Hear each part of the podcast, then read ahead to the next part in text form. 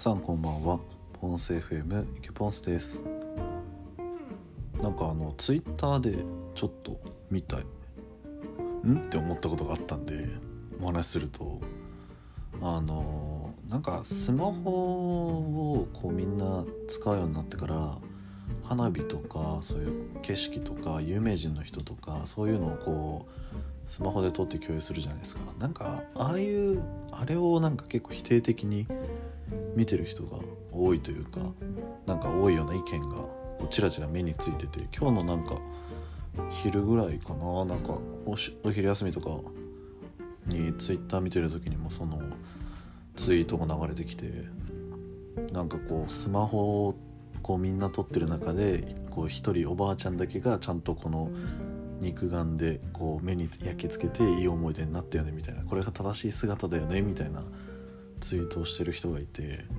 いやでもなんかそれ見ていやそんななんかねなんか違和感というか、うん、なんか別にそんなの人によって幸せの感じ方とか違うだろうし別に撮って後から見返した方がいいって人もいるだろうしそんなん人によるじゃんみたいな そんなことをこうふと思ってしまったというかなんか古い考え方がいいよねみたいな感じに聞こえてしまってなんかそれ、もちろんその否定するわけではないですけどもちろんその肉眼で見る良さっていうのもあるとは思うんですけど別にそんなんいちいち言わなくてよくねみたいな。すごい思いましたね。人によるじゃんみたいな。その人は肉眼で見るのがいいのかもしれないけどそれがなんか全て正しいみたいな。言い方をするっていうのがすごい気になって引っかかったよみたいな話でしたね。いやなんかそう思っちゃうんですけどね。ぶっちゃけ自由じゃんみたいな。ところありましたね。っていうどうでもいい話でした。はいそんなどうでもいい話は置いといて今回も始めていきたいと思います。ポンス FM 寝る前に聞く日常ラジオ。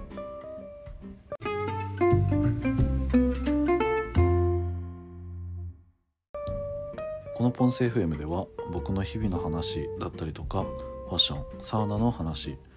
皆さんから頂いた質問に対する回答などをお送りしています。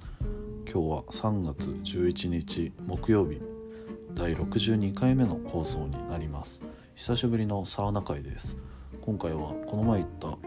えー、おしゃれなサウナ施設であるサウナラボについてお話し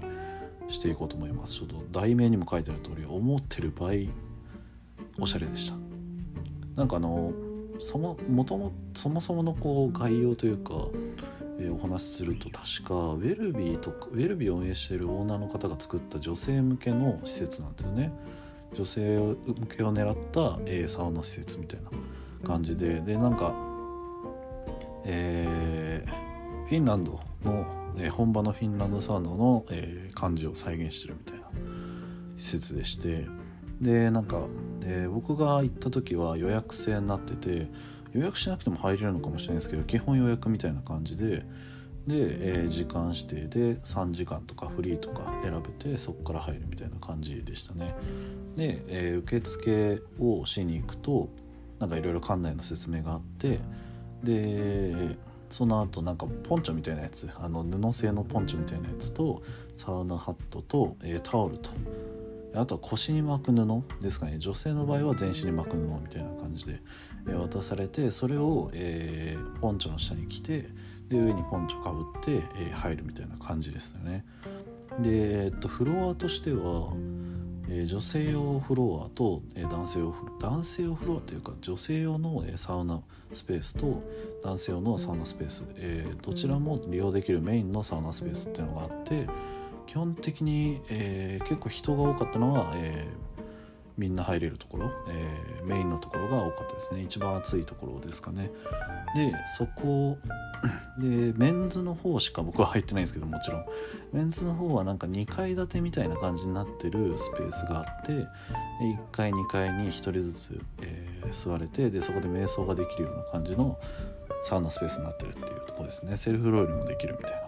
でもちろんメインのサウナルームのところでもセルフロウリュができてその中には、えー、普通に巻腰に巻いたなんか、えー、布とかだけでも入ることもできますしポンチョ着てもいいしみたいな感じで入れますね。でサウナの中に飲み物持ち込んだりも全然できるような感じで結構こうなんかカジュアルな感じでサウナを楽しめるっていうような施設でしたね。でなんか冷凍室みたいな感じのあの冷凍部屋があってその中に入ってこう体を冷却させてで暖炉室みたいなところがあってそこで休憩するみたいな感じになってますね。で飲み物とかはえお茶とかなんか軽いジュースジュースじゃないなお水とかコーヒーなんかは、えー、無料で飲み放題っていう感じでしたね。でご飯なんかもおしゃれなご飯が食べれるようになっててでそれはまあ有料で提供されてました。はい。であとはあれですかねコアワーキングスペースなんかも併設されててでプランとしてはサウナを使わずにコアワーキングスペースだけ使いたいみたいなプランも、あったりしたので、まあ、そういう使い方もできるのかなっていう感じでしたね。いやすごいおしゃれでしたね。つかそのそもそもこう入った感想としては、え、どちらかというと、ね、その、まあ、何かを着て入るって面でゴリゴリにこう結構着込んで入るところがあるのでそういう面ではあのなんか岩盤浴とかそっちに近いようなイメージですね。水風呂もないので、えー、そこは何、えー、て言うんですかね。岩盤浴に近くてただあのサウナの温度は結構高めなんですよね。なのでその汗はかなりダラダラかけると。でなんか人があんまりないと寝転がって、えー、入ることもできるんでそのメインの場所は。なのでそういう面ではあの結構ゆったりとしてゆったりこうサウナが楽しめるような、えー、仕様になってますね。すごい良かったです。なんか冷凍室も結構寒くて、えー、こう瞬間冷凍みたいな感じで。まあなんかガンガンに整うまではいかなかったですけど軽く整うぐらいまでいきましたね。軽く整うまあすっきりするぐらいですかね。でまあ4セットぐらいやったんですかね。結構やったような気がしますね。なんか、もちろん普通のこうゴリゴリのサウナよりは軽い感じになっていてでまあそのカジュアルに楽しめるみたいな感じなんですけどまああとはなんかその空間がおしゃれなんでそれだけでもなんかその体がリラックスするというかなんというかそんな感じになってますね。まあ、感想としては満足っていう。まあなんか治安もいいしその予約制でなおかつおしゃれなとこなんで治安もいいしそのなんか水風呂とかそういうのないけどそういう施設が充実してるんで満足もできるしっていう感じですかね。是非ねこれ友達とかと使いたいなってすごい思いました。何人かで。なんか友達とかでカジュアルにサウナ入って、えー、今はまあもちろんそのね行きづらいので行けないかもしれないですけどそういうコロナ明けたりとかした時に友達何人かで行って喋りながら入れたりとか、ね、したら最高かなと思いましたね。いやそんな感じのいい施設でした。皆さんも是非あの行く機会あったら行ってみたら行ってみてくださいっていう感じで、えー、まあ、今回は終わりたいと思います。サウナ会久しぶりのサウナ会でサウナラボのお話をしていきました、は